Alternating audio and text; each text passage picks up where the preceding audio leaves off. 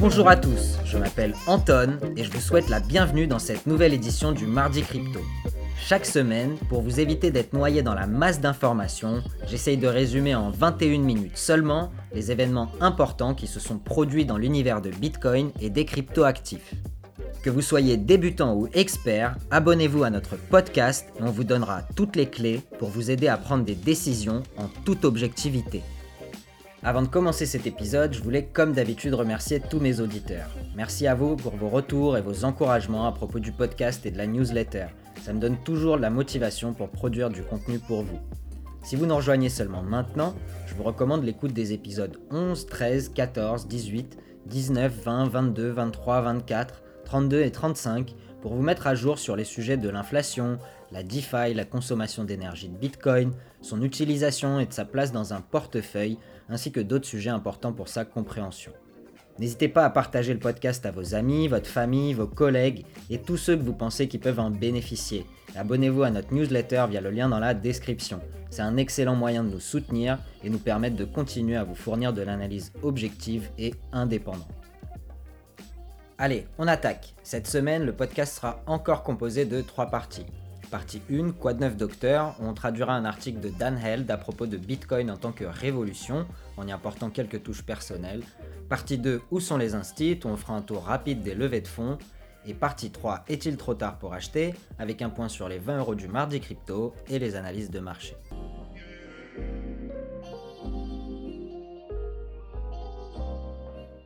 C'est parti tout de suite pour la partie 1. Satoshi a publié le livre blanc Bitcoin le 31 octobre 2008, un mois après que l'effondrement de Lehman Brothers ait envoyé une onde de choc à travers le système financier. Bitcoin a été créé à une époque de nécessité absolue, la confiance avait été perdue dans un monde qui était basé sur la confiance. Satoshi disait Le problème fondamental avec la monnaie conventionnelle est toute la confiance nécessaire pour la faire fonctionner. Il faut faire confiance à la banque centrale pour ne pas déprécier la monnaie, mais l'histoire des monnaies fiduciaires est pleine de manquements à cette politique des banques. Il faut aussi faire confiance aux banques commerciales pour détenir notre argent et le transférer par voie électronique. Mais elles le prêtent en ayant à peine une fraction de cet argent en réserve dans leur coffre et créent des bulles de crédit qui sont vouées à exploser. À cause de l'intervention des banques centrales depuis la crise financière de 2008, les marchés sont complètement déformés, avec un rapport rendement-risque biaisé qui n'a jamais été vu historiquement.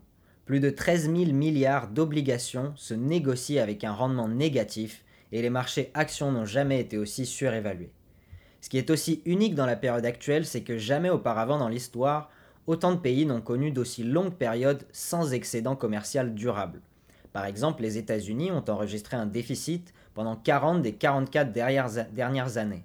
Pareil en France sur les 40 dernières années, rares sont celles où le budget de l'État a fini positif ou même à l'équilibre.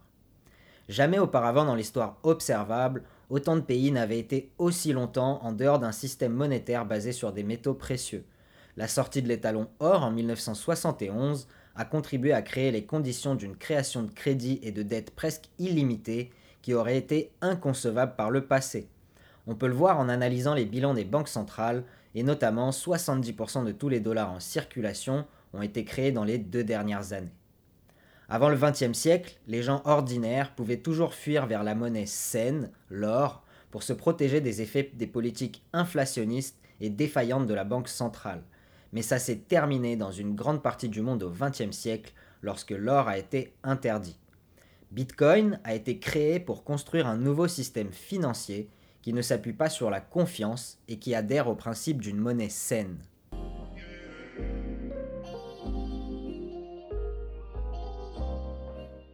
Mais pourquoi une monnaie saine est-elle importante? Une monnaie saine, c'est une monnaie qui n'est pas susceptible d'être dévaluée rapidement. Historiquement, l'or détient la place numéro 1 de la monnaie saine. Dans son livre The Bitcoin Standard ou l'étalon Bitcoin, Saifdin Amos nous explique que c'est durant les périodes où l'humanité utilisait des monnaies saines qu'elle a connu ces périodes de gloire. Chaque fois que la monnaie saine était abandonnée, la civilisation qui l'avait abandonnée commençait à dégrader, ce qui a notamment été le cas avec le denarium romain. L'argent est l'outil que nous utilisons pour signaler la préférence des consommateurs. En disposant de moyens ciblés et efficaces pour relayer la demande de consommateurs, les producteurs peuvent concentrer leurs efforts sur les biens et services les plus recherchés par le marché. En gros, l'argent stocke notre énergie de travail et nous la redirigeons vers ce qui est le plus productif pour nous et pour la société en le réinvestissant. La monnaie saine facilite ça. Avec une monnaie non saine, le marché perd la capacité de relayer ses demandes aux producteurs. C'est pourquoi le socialisme ou les économies planifiées ne peuvent tout simplement pas fonctionner. Le mécanisme de la main invisible du marché est trop profond et trop puissant pour être reproduit artificiellement. La monnaie saine est le catalyseur pour maximiser la division du travail grâce à l'efficacité maximale de la communication financière.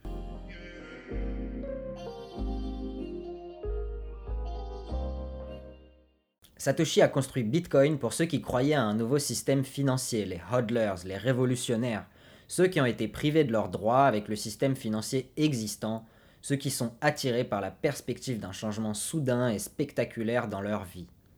Je rappelle que le terme hodler vient d'une erreur dans une faute de frappe. Hold en anglais veut dire détenir, et c'est sur un forum il y a quelques années qu'un utilisateur a utilisé le mot hodl au lieu du mot hold pour déterminer la détention de Bitcoin. C'est devenu depuis un mème dans la communauté Bitcoin et c'est un mot qui est important et très connu. Satoshi disait En ce sens, Bitcoin est plus typique d'un métal précieux. Au lieu que l'offre change pour garder la même valeur, l'offre est prédéterminée et la valeur de l'actif change. À mesure que le nombre d'utilisateurs augmente, la valeur par jeton augmente. Il y a le potentiel d'une boucle de rétroaction positive c'est-à-dire qu'à mesure que les utilisateurs augmentent, la valeur augmente, ce qui pourrait inciter davantage d'utilisateurs à profiter de la valeur croissante. Satoshi a créé le réseau Bitcoin avec un mécanisme d'incitation, la récompense globale, qui contrôlait l'offre de devises de Bitcoin et incitait les gens à protéger le réseau. C'est le mécanisme de preuve de travail ou de minage. Les premiers hodlers croyait au Bitcoin malgré une négativité écrasante, de nombreuses critiques et de fausses informations. Par exemple, il a été étiqueté comme monnaie pour blanchir de l'argent, pour euh, faire du trafic de drogue, etc. Les hodlers, ou les détenteurs long terme, avaient un appétit pour le risque plus fort et une mentalité de précurseur qui leur a permis de faire face à la volatilité. Ils sont aussi impliqués personnellement en prenant une part de risque financier, c'est-à-dire le risque de tout perdre. Leurs défenses de Bitcoin ne sont pas que des paroles en l'air. Ils ont du skin in the game, comme on dit aux États-Unis, c'est-à-dire qu'ils prennent le risque sur eux-mêmes. William Vanderberg disait Détenir du Bitcoin est l'exact opposé de la spéculation. Un investissement peut être qualifié de spéculatif lorsque les incitations à acheter et à vendre sont simplement basées sur le sentiment du marché. Vous espérez vendre l'investissement plus cher plus tard malgré le fait qu'il n'a généré aucune valeur intrinsèque pour la société au cours de la période de détention. La détention de monnaie n'a pas cet inconvénient, c'est plutôt le contraire qui est vrai. En détenant de l'argent, vous investissez dans l'économie dans son ensemble. Chaque fois que vous choisissez de conserver de l'argent, vous diminuez le montant disponible en circulation. Ça conduit à l'augmentation du pouvoir d'achat par unité de cet argent. Le résultat est que les prix chutent et que tous les participants à cette économie deviennent plus riches. En détenant du Bitcoin, son prix unitaire augmente. Plus les gens détiennent de Bitcoin à long terme, plus la volatilité diminue et une augmentation progressive du prix s'installe. Cette convergence vers une augmentation stable des prix rend le Bitcoin plus attractif pour de nouveaux publics, créant une boucle de rétroaction positive.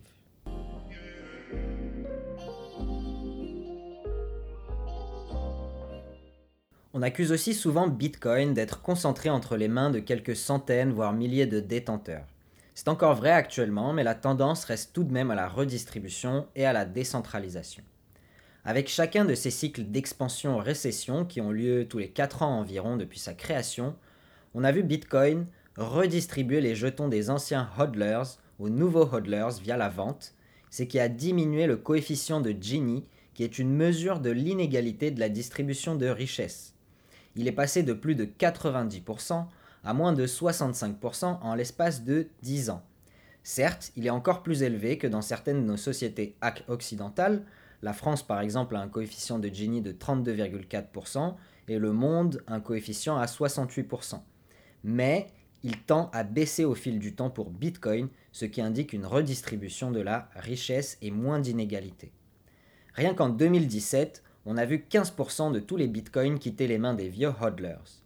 Aujourd'hui, 50% de tous les bitcoins en circulation sont détenus par des détenteurs de moins de 18 mois, ce qui indique encore une fois une redistribution des anciens détenteurs vers les nouveaux détenteurs. On peut voir sur des graphiques que le nombre relatif de bitcoins détenus par les petits détenteurs augmente au fil du temps.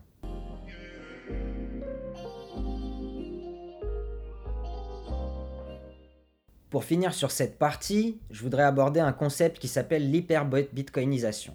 L'hyperbitcoinisation, c'est un concept qui stipule que le bitcoin deviendra la monnaie majeure sur Terre et remplacera le dollar en tant que réserve de valeur, de moyen d'échange et d'unité de compte. Grâce à l'effet Lindy qu'on a déjà vu dans le podcast 22, plus le Bitcoin existe depuis longtemps, plus la société est confiante qu'il continuera d'exister longtemps dans le futur. L'argent est une technologie où le vainqueur prend tout et elle est entraînée par des effets de réseau.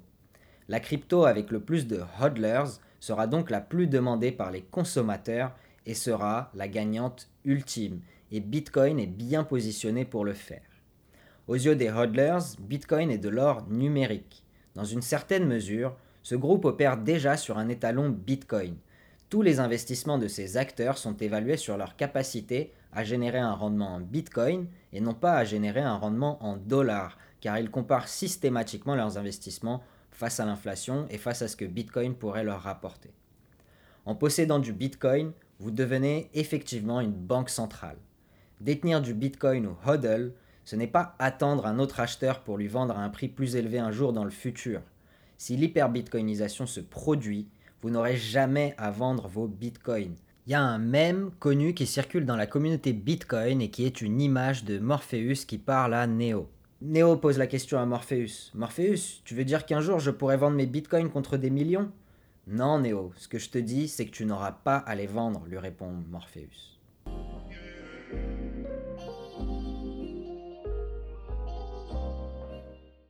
Pour conclure, Bitcoin promet une alternative aux citoyens du monde entier pour conserver leur épargne sous une forme d'argent qui ne peut être ni confisqué ni dilué, ce qui est la définition d'une monnaie saine. On a regardé dans des épisodes précédents comment dans des pays dits émergents, Bitcoin permet justement ça, de conserver de la valeur dans une forme d'argent qui est beaucoup plus saine que les monnaies locales. Ceux qui optent pour Bitcoin, ou ceux qui optent pour la pilule rouge comme on dit, échangent quelque chose d'abondant, la monnaie fiduciaire, contre quelque chose de rare. Ils échangent le passé contre l'avenir, ils échangent la dépendance financière contre la souveraineté financière. Bitcoin est donc une révolution dans l'histoire de la monnaie, mais nous ne pouvons pas encore l'apprécier à sa juste valeur. Bitcoin est comme un organisme vivant qui évolue et s'adapte au fil du temps qui passe, et sa compréhension complète nous prendra encore du temps.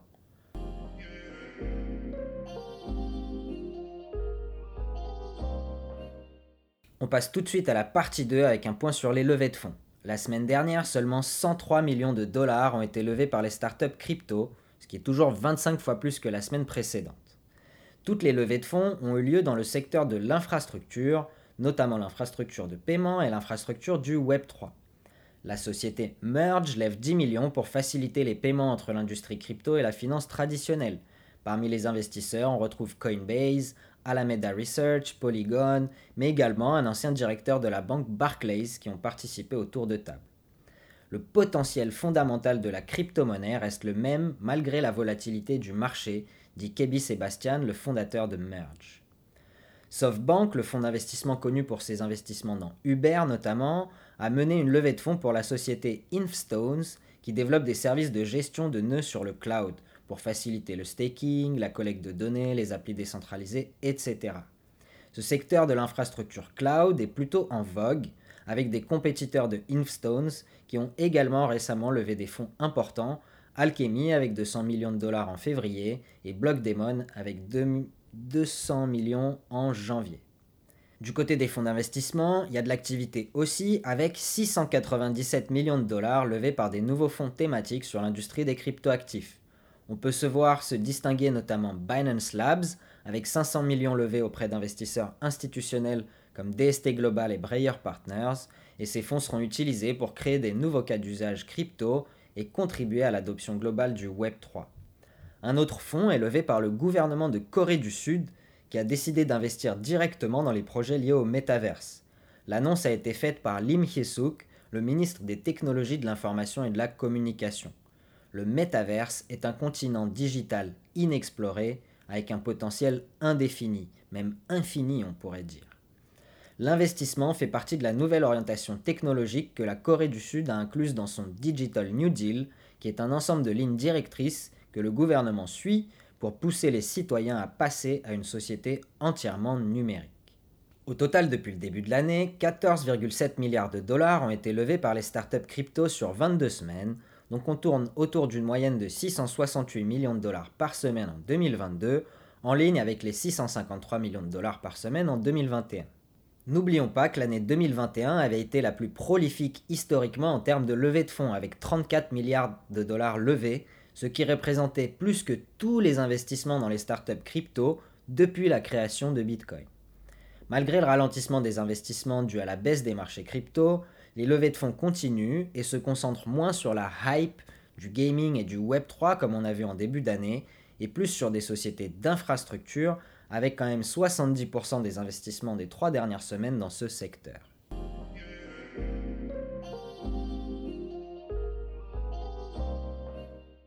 Et on passe tout de suite à la partie 3. Cette semaine, dans le cadre des 20 euros du mardi crypto et de notre stratégie d'investissement programmée, 20 euros sont investis à 27 742 euros par Bitcoin. On obtient en échange 72 093 Satoshi ou 0,00072 093 Bitcoin. Je rappelle que ceci est une expérience d'investissement virtuelle et n'est pas un conseil d'investissement. Ce n'est que le reflet de mon opinion et de mon expérience personnelle et professionnelle acquise dans le monde des cryptoactifs et je décline toute responsabilité sur toute perte en capital possible suite à vos investissements. Si vous voulez suivre la même stratégie que nous, je vous recommande de le faire de manière très simple via notre partenaire StackInsat grâce au lien dans la description. Performance du portefeuille depuis sa création. Capital investi 780 euros, Valeur totale du portefeuille 566 euros. Perte non réalisée 214 euros ou environ 27%. Notre prix moyen d'achat est encore en baisse à 39 864 euros par Bitcoin et le total accumulé en Satoshi est de 2 48 000 Satoshi ou un peu plus de 0,02 Bitcoin. Le portefeuille est toujours négatif, mais il faut garder en tête qu'on a commencé cette expérience quasiment au plus haut du marché en septembre 2021 et le marché est en baisse de plus de 50%. Notre portefeuille, lui, a pris seulement la moitié de cette baisse grâce à la stratégie d'investissement programmée. Pour comparer, l'indice Nasdaq, qui inclut les 100 plus grandes sociétés technologiques américaines, est actuellement en baisse de 25% par rapport au pic de novembre 2021, ce qui représente une performance similaire à notre portefeuille malgré la volatilité plus importante de Bitcoin. Pour Amazon, c'est 35% de baisse, pour Netflix, c'est 70% par exemple.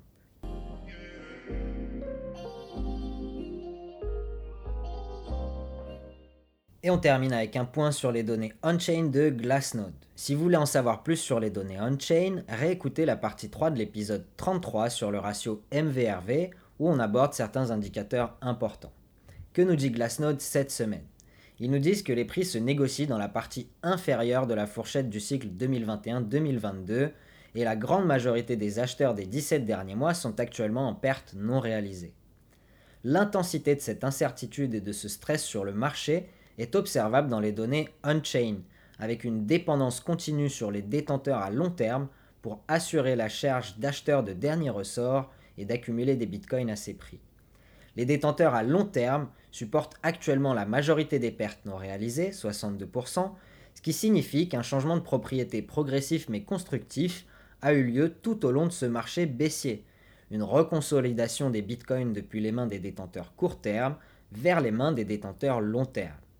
Comme on a déjà parlé dans le podcast, on peut voir historiquement durant les marchés baissiers une concentration des bitcoins chez les détenteurs long terme et une redistribution vers les détenteurs court terme lors des marchés haussiers alors que les hodlers ou les détenteurs long terme prennent leur profit. En ce qui concerne le multiple de Mayer et le prix réalisé, au cours de l'histoire de Bitcoin, son prix a évolué sous ces niveaux moins de 15% du temps, ce qui en fait toujours un bon indicateur pour l'accumulation les pertes non réalisées du réseau planent dans la zone crépusculaire des marchés baissiers en phase avancée. Cependant, ils ne signalent pas encore une capitulation complète. avec des prix évoluant au plus bas du cycle 2021-2022, tous les acheteurs depuis le 1er janvier 2021 sont désormais sous l'eau. La pression sur les mineurs également semble être de plus en plus forte.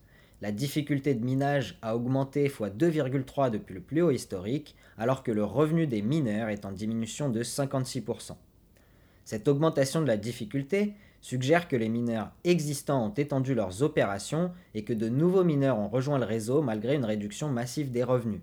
En tant que tel, il est probable que les récentes dépenses en capital sur le matériel et les installations minières pourraient ajouter une pression continue sur les bilans des mineurs. Ça signifie en gros que chaque Bitcoin est désormais plus cher à miner alors que la récompense libellée en USD continue de baisser et peut laisser présager un cycle potentiel de capitulation des mineurs comme dans les cycles précédents.